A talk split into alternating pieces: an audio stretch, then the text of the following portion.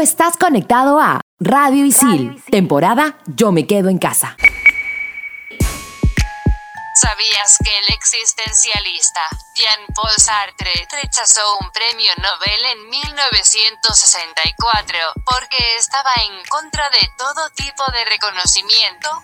Hoy en Explícame esto, el existencialismo. Bien, para terminar la clase, ¿alguna pregunta, chicas y chicos? Sí, yo. ¿Es mejor el vacío de la vida o la vida eterna después de la muerte? Ajá. Yo tengo otra. ¿Vivimos en un sistema económico y social de esclavitud moderna? Ok. Si existen las realidades paralelas, ¿cómo sabemos si estamos en la realidad o la paralela? Ya. Mm. Y cuando quieres dejar de pensar en algo, ¿estás pensando en dejar de pensar en algo? ¿Qué? ¿Qué? Bueno, estoy seguro que para todo esto hay una explicación. ¿O no? Aquí empieza. Explícame esto por Radio Isil.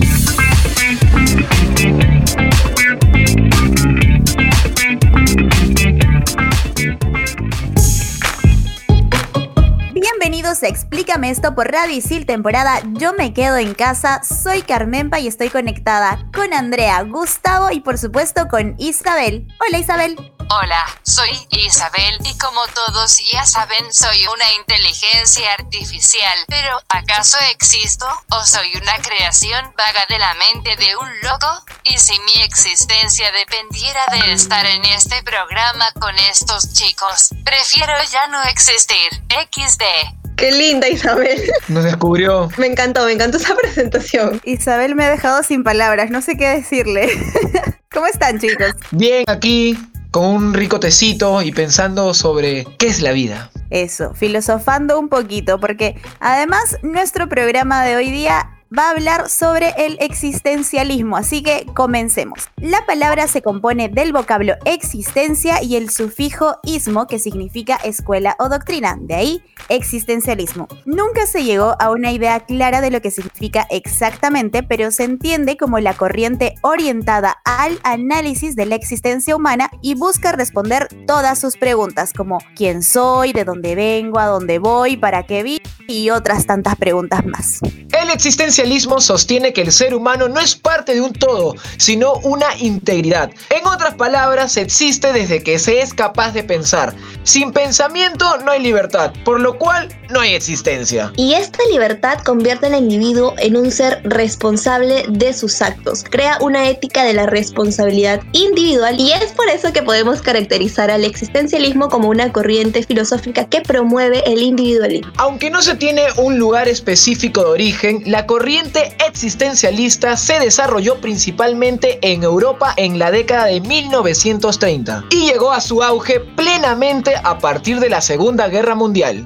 Periodo se caracterizó por los avances de la tecnología, la medicina, la ciencia y también porque se finalizó la esclavitud en algunos países desarrollados. Además también comienza la liberación de la mujer y ocurren varios sucesos entre crisis y guerras como por ejemplo las guerras mundiales, el genocidio, políticas de exclusión social y la generalización del desempleo y de la pobreza. Estas grandes guerras del siglo XX y el mismo riesgo de extinción de la vida humana con el peligro de la guerra atómica durante la Guerra Fría modificaron la forma de reflexionar la vida y todo empezó a ser más feeling. Las cosas fueron tomadas con más sentimiento y se creó una nueva conciencia frente a las realidades del mundo y los seres humanos. Bueno chicas, les cuento que dicen por ahí que algunos consideran que el existencialismo en sí atraviesa a toda la historia de la humanidad. Ojo, por ejemplo, en la Sumeria con la epopeya de Gilgamesh, ya que sus temas son los capitales de cada ser humano y de todo el conjunto de la humanidad.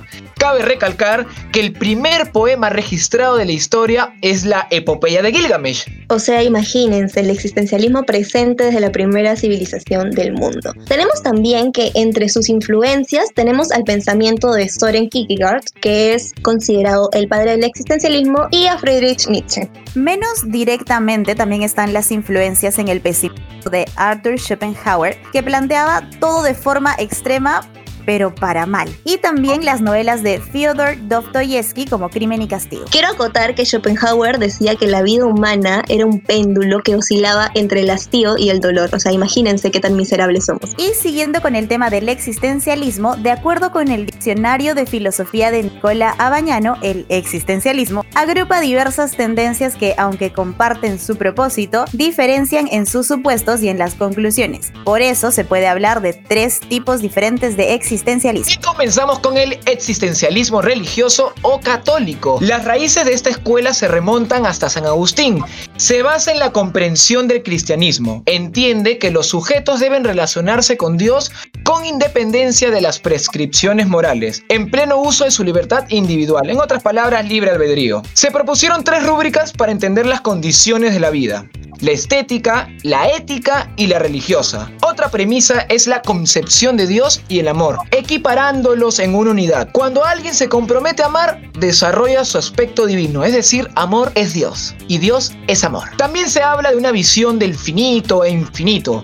Cuando no se desarrolla su lado infinito, se dice que está desesperado, o también conocido como un estado de pecado, hermano, pecado. Y sus representantes son Son Kierkegaard y Fyodor Dostoyevsky. Creo que esta es la única parte bonita del existencialismo. A ver, sigamos. Tenemos también al existencialismo agnóstico. Esta postura decide deslindarse totalmente de la existencia o no existencia de Dios. Porque ella dice que Dios puede o no puede existir. Es decir, el problema radica en que por solo tener una idea determinada o algo firme, por así decirlo, no podemos solucionar los problemas metafísicos que tenemos existenciales, ¿no? Como por ejemplo, quién soy, de dónde vengo, cómo me originé y todo ello. En otras palabras, lo divino es muy poco relevante para la existencia del ser humano. El representante de este tipo de existencialismo es Albert Camus, uno de mis favoritos. Otra escuela del existencialismo es el existencialismo ateo, que confronta la ansiedad por la muerte sin tener la esperanza de ser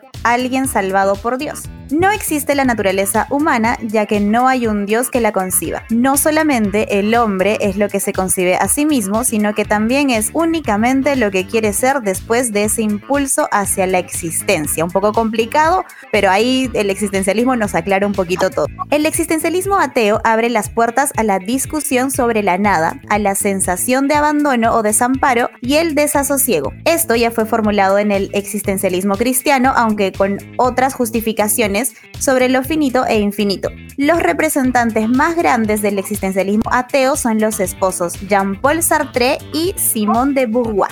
Este es uno también de mis favoritos. Bueno, ahora ya para calmarnos un poco de tanto concepto y tanta definición, viene uno de mis momentos preferidos del programa y es la llegada de mi querida amiga Anastasia. Anastasia, hola. Joder, ¿cómo estáis? Extrañándote, amiga. Qué bien me hace escucharte. ¿Estás español hoy día? De la Ahí madre se- patria. Se te nota ahí el acento madrileño, ¿ah? Bien, ¿ah? Sí, es, por el libro. Les voy a contar, ¿ok? El bestseller del programa es La Metamorfosis de Franz Kafka. Fue publicada en 1915 y desde entonces ha causado más de una arcada. Cuando Gregorio Samsa se despertó una noche de sueño intranquilo, se encontró en su cama convertido en un monstruoso insecto. Así comienza esta triste historia. Kafka nos cuenta la preocupación de Samsa por sus labores diarias, ya que él mantiene a toda su familia. Gregorio poco a poco irá acostumbrándose a su nuevo cuerpo, pero su familia no. Si quieren saber qué pasa con Gregorio y el porvenir, no dejen de leer La Metamorfosis de Kafka. En 1986 se hizo una película titulada La Mosca. Sin duda alguna, la historia está inspirada en el suculento libro de Franz Kafka. Ay, me gusta cómo suena. Pronuncienlo conmigo. Franz Kafka. Seguramente en sus casas están pronunciándolo conmigo. Franz Kafka, te acompaño, amiga. Muchísimas gracias, Andrea. Si bien es cierto, Franz Kafka no era existencialista, pero su libro es clara narrativa de esta filosofía. Este ha sido el best seller del programa. Muchas gracias Anastasia por siempre culturizarnos con tus bestsellers y ya regresamos en el próximo bloque aquí en Explícame esto por Radio Isil temporada Yo me quedo en casa. Trabajos, exámenes, clases remotas y nuestra nueva vida en casa. Estación Isil. Estrenamos los jueves. Explícame esto por Radio Isil.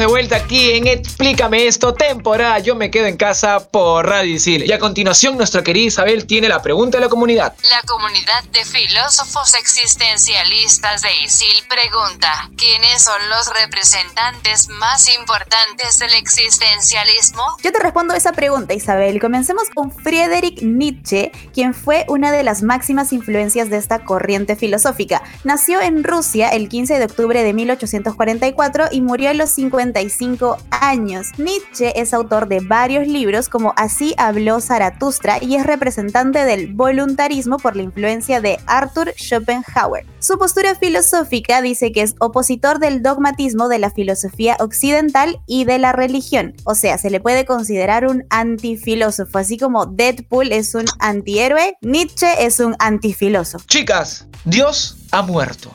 Frase utilizada por otros autores. Famosísima, ¿no? Marx. Bueno, hace alusión al abandono de la religiosidad, la sustitución progresiva de la moral o valores religiosos por el uso de la razón, supone la muerte de los valores morales absolutos. Nietzsche también habla del término la voluntad de poder, que es la lucha constante para lograr la superación. Pero no nos referimos a una superación personal, ¿no? Que puede que lo interpretemos de esa forma, sino más bien como el antagonismo y de todo lo que ya está También nos habla de la transmutación de valores, que básicamente es la superación de los valores establecidos, o sea, los valores religiosos, por una nueva tabla de valores. A esta superación es a la que se refiere la voluntad de poder. Y los nuevos valores que Nietzsche propone son los que se enfocan a vivir una vida libre y plena. Otro término muy importante de su filosofía es el superhombre. Este superhombre es aquel que ha obtenido un total desarrollo espiritual y moral superior al de un hombre común y corriente y ha conseguido un verdadero estado de libertad. Esta parte es la más importante. Y por supuesto ha comprendido cada punto de la filosofía del gran Nietzsche.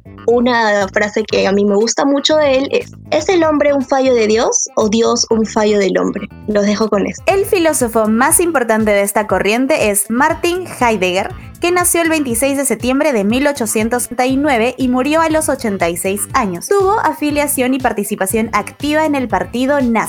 La obra principal de Heidegger es Ser y Tiempo, que se publicó en 1927. Y en este famoso libro acuña el término Dasein, que en alemán significa ser ahí. Con esto se refiere a ese ser que está arrojado en el mundo. Y ese ser es el hombre cotidiano que se angustia y que puede tener o una vida inauténtica, que quiere decir que sigue lo establecido sin cuestionarse, o una vida auténtica, que es cuando acepta la muerte y se cuestiona qué quiere hacer antes de eso. A diferencia de lo que planteaba Descartes con su pienso, luego existo, Heidegger consideraba que las personas no somos entes pensantes aislados del mundo que nos rodea, sino que la propia interacción con el entorno es un aspecto fundamental para el hombre. Posteriormente, los intereses de Heidegger se trasladaron a otros temas y destacó la relevancia del lenguaje para entender el mundo, exploró la relación entre el arte y la búsqueda de la verdad y criticó la actitud despectiva e irresponsable de los países occidentales con respecto a la naturaleza, o sea, nuestro amigo era un ecologista nazi.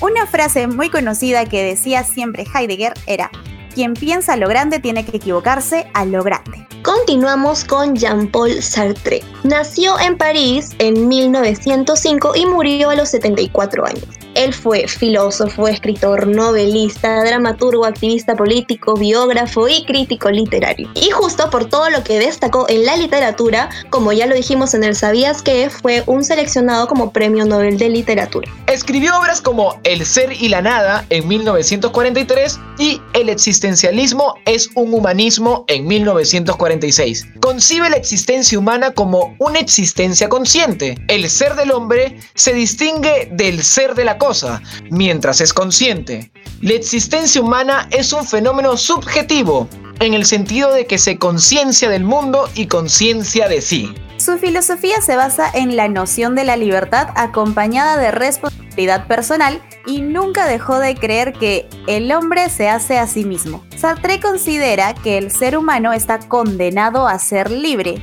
Es decir, que es arrojado a la acción y es responsable plenamente de su vida sin excusa alguna, aunque admite algunos condicionamientos culturales, por ejemplo, no admite determinismo. Una frase que a mí me llama mucho la atención de Sartre es, trata de amar al prójimo y ya me dirás el resultado. Ahora, no podíamos dejar de hablar de una fémina entre tantos filósofos, así que tenemos a Simone de Beauvoir. Ella nació en París en 1908 y falleció a los 78 años. Fue activista feminista, escritora y filósofa. En 1963 definió el feminismo como una manera de vivir individualmente y una manera de luchar de forma colectiva, es decir, promovió un feminismo existencialista. Simón luchó por la igualdad de estudios de las mujeres y la lucha por el derecho al aborto. En el 2008 se recordó 100 años de su muerte y se crea el premio Simón de Beauvoir por la libertad de las mujeres que se entrega a personas comprometidas con el arte y la acción de promover la libertad de las mujeres en el mundo. Una famosa frase de ella es, una mujer libre es justo lo contrario a una mujer fácil. Yo creo muchísimo en esa frase y estoy totalmente de acuerdo. Para terminar tenemos a Albert Camus que nació el 7 de noviembre y murió a los 46 años, súper joven. Fue escritor, dramaturgo, periodista y filósofo. Ganó el Premio Nobel de Literatura en 1957 gracias libros como El extranjero y El mito del Sísifo, considerado padre del absurdismo o filosofía del absurdo. Camus postula que, en palabras simples y sencillas, la vida no tiene ningún sentido y creó el término el absurdo, que es la distancia entre la búsqueda de significados del ser humano y la indiferencia total del universo ante esta búsqueda. Es ser consciente de que la vida humana no tiene trascendencia para el universo porque somos insignificantes con respecto al tiempo y al espacio. Camus explica su filosofía con el mito de Sísifo, es un mito griego que habla acerca del rey Sísifo, quien fue castigado por Zeus y el castigo consistía en que él tenía que cargar una roca hasta la cima de una colina y al llegar la roca caería. Este suceso pasaría por toda la eternidad. En pocas palabras, para Camus la vida y las actividades humanas no tienen sentido alguno. Bueno, Nerita, te cuento que justo él decía que hay dos maneras de afrontar lo absurdo, el suicidio y el suicidio filosófico. La última frase llega con Camus que es, la vida no tiene sentido, pero vale la pena vivir, siempre que reconozcas que no tiene sentido. Es mi favorito. Hablar de tanto filósofo existencialista me ha dejado pensando y todos ustedes y a todos en sus casas también. Hay que investigar muchísimo más porque definitivamente hay un montón de existencialistas más para estudiar. Isabel quiere decirnos algo. Isabel. Para la anécdota del programa tenemos a nuestro ser estresista, digo existencialista. Con ustedes la inexistente en mi vida, Andrea. Y esta naga que tiene. Isabel, tú me odias porque yo te odio, ¿ok? Ok, ya. No, no es, muy, no es muy motivador dar mi, mi anécdota justo en este tema. Pero ya bueno, básicamente lo que a mí me pasó fue que cuando estaba en la academia, porque me preparaba para postular a la universidad, tenía un profesor que era muy capo, un profesor de filosofía. Este profesor hacía seminarios en los que nos hablaba de temas que son más, más extensos, ¿no? Porque nosotros teníamos a veces cuatro horas de filosofía, pero eso no era suficiente. Imagínense, imagínense, nosotros hemos hecho un súper resumen, chicos, así que... entonces, entonces, en uno de estos seminarios, el tema fue el existencialismo. Entonces yo dije, ah, bueno, ¿no? Yo estaba todo feliz, motivada, mis cuatro horas de... A, a estos seminarios, cabe resaltar, no iban todos los alumnos, solamente iban algunos, entonces estaba súper feliz de poder estar en esos seminarios. Y bueno, entré súper feliz, pero cuando terminó, yo estaba sentada y decía, ¿por qué estudio? Es que si la vida no tiene sentido, no entiendo por qué estoy tantas horas estudiando. Para eso yo estaba en la academia desde las 7 de la mañana hasta las 8 de la noche estudiando, estudiando y estudiando. Y yo dije, estudio cosas que no tienen nada que ver con mi carrera porque recién voy a postular y para colmo ni siquiera sé si voy a ingresar y que y todo un drama horrible. Llegué a mi casa, pero me quería matar. Le dije, mamá, es que no le encuentro sentido a lo que estoy haciendo. Y mi mamá me miró en plan, Andrea, cállate ya de estudiar, ¿ya? Qué buena manera de quitarme el existencialismo en una. Qué anécdota tan existencialista, Andreita. sí, claro.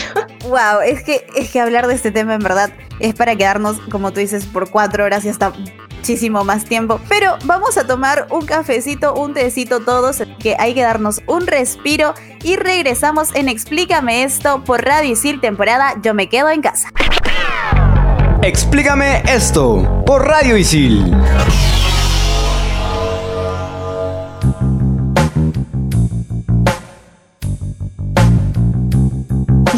Estamos de vuelta aquí en Explícame esto, temporada Yo me quedo en casa por Radio Isil y al fin llegó uno de mis momentos favoritos del programa, el Top 5 con Carmenpa. Hola Carmenpa, modo Top 5. Hola Andrea, ya estoy con mi chip cambiado de Top 5 y el Top 5 de este programa es Existencialistas de nuestra farándula. Uy, uy, uy, qué buena. A ver, yo quiero escuchar eso. Top 5. Top 5. Top 5. Raymond Manco, un futbolista que dejó de entrenar para entregarse a los placeres. Y es que pensar es un placer, claro que sí. Cada una de las copas que él tomaba nada más eran purita inspiración y para encontrar el verdadero sentido de la vida. Bueno, lo que hacía este filósofo peruano era en búsqueda de la verdad. ¿Y qué más verdad que tócame que soy realidad? Opa, la mejor frase, ¿ah? Uf, buenísimo. La mejor frase, definitivamente. ¿Y qué más va a ser? Pues causa es una triste realidad de decepción para el país. Pobrecitos esperanzados en que, ah, tenemos un gran futbolista. ¿Y todo para qué? Para que el hombre venga y le diga a la otra, tócame que soy realidad. Yo no lo entiendo. Pero hay que ir más allá, tal vez está en otra dimensión, no sé, ¿no? Es un ser de luz, un ser astral. Top 4. Melcochita. Uno de nuestros veteranos, Melcochita, es impulsor del existencialismo en nuestra farándula peruana. Y es que desde muy joven ha ido pensando, indagando, investigando y ha llegado a una sabia enseñanza. Tan existencialista como conceptista. Y es que él mezcla de todo, porque son los años de experiencia y de saber a dónde va y dónde no va el ser humano. Tanto conocimiento alberga este hombre que su único consejo para todos los días es no vaya. Pero ¿a dónde no va a ir? ¿A dónde? ¿Qué tal si yo quiero ir? O sea, me entra en un, en un, así, yo no sé qué está pasando. ¿Voy no voy? Por fin. Yo quiero ir, yo digo que voy. Es el padre del existencialismo peruano, yo lo sé. Definitivamente, él lo trajo, él habló con Camus, con toda esa gente y llegó aquí para hacernos filosofar. Top 3. El Puma. Nadie como José Luis Carranza, más conocido en el mundo intelectual y filosófico como El Puma. Este exfutbolista nos ha dejado algo muy claro, pero muy claro. La U es la U. ¿Y qué más va a ser pues, papito? La U no va a ser alianza. Cólera, porque los filósofos a veces filosofan tanto que me dicen cosas como la U es la U. Es la máxima expresión del Puma, así te la pongo. Definitivamente sí. Top 2. Tilsa Lozano. La Tili. ¿Cuántos de ustedes no se estarán preguntando ahí en sus ¿Qué tiene para enseñarme esta bella dama? Y es que lo que trae la amiga Tilsa es bien interesante, así que atentos. Casi nadie lo ha pensado. Filósofa pura. Se dice que se la pasó leyendo a Camus. Soy soltera y hago lo que quiera. Pero es que esto es increíble. A nadie más se le hubiera ocurrido que a ella. Qué gran cita, esta me gustó. Claro, filosofía de vida, digo. Es el- Por ahí, pro- por, ahí, por ahí producción me han dicho que es la escuela de Andrea. Ajá, ajá, ajá. Siempre, obviamente, siempre. Me encantó la escuela de Andrea y Sin compromiso todo va mejor. Sigamos, sigamos. Claro que sí. Top 1. Susi Díaz. Porque la tía Susi es la tía del Perú. Y hemos analizado incontables veces la puesto en práctica, además como filosofía de vida, y estamos seguros que el mismísimo Nietzsche se arrodillaría ante esta mujer. Vive la vida y no dejes que la vida te viva. Sabiduría al máximo, amigos. Hay que aplicarla, hay que aplicarla, sí, sí, sí. Sí, tía Susi es la mejor, en verdad. Yo tengo que ser sincero y tengo una foto de ella y le pongo todos los días su velita misionera porque en verdad es, es una capa, te lo juro. O sea, ella, ella cambió mi vida, ¿cómo te puedo decir? Ahí está. Su frase es única. Muchas gracias, Carmenpa, por ese top 5, siempre alegrándonos el programa.